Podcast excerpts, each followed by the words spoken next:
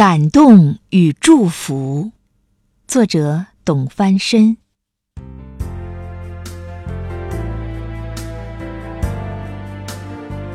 真的，我已经转身，不再默默地靠在风干的木桩上，数着日子皲裂的纹路，慢慢老。转向你们，孩子，我被这片蓬勃而澎湃的快乐感动着。手持忘忧草，夕阳下又一次亲近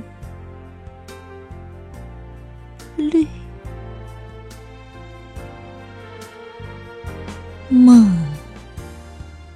重生的翅膀，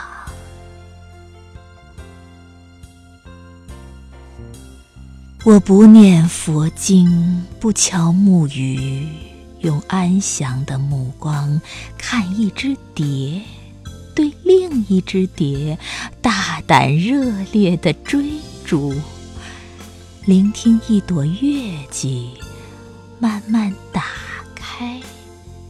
羞涩的心扉，这样，我用虔诚、静静感恩遥远岁月和流逝的时光，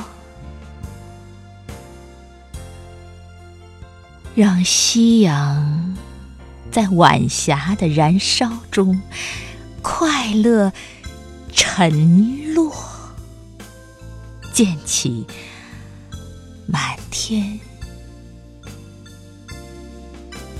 星光。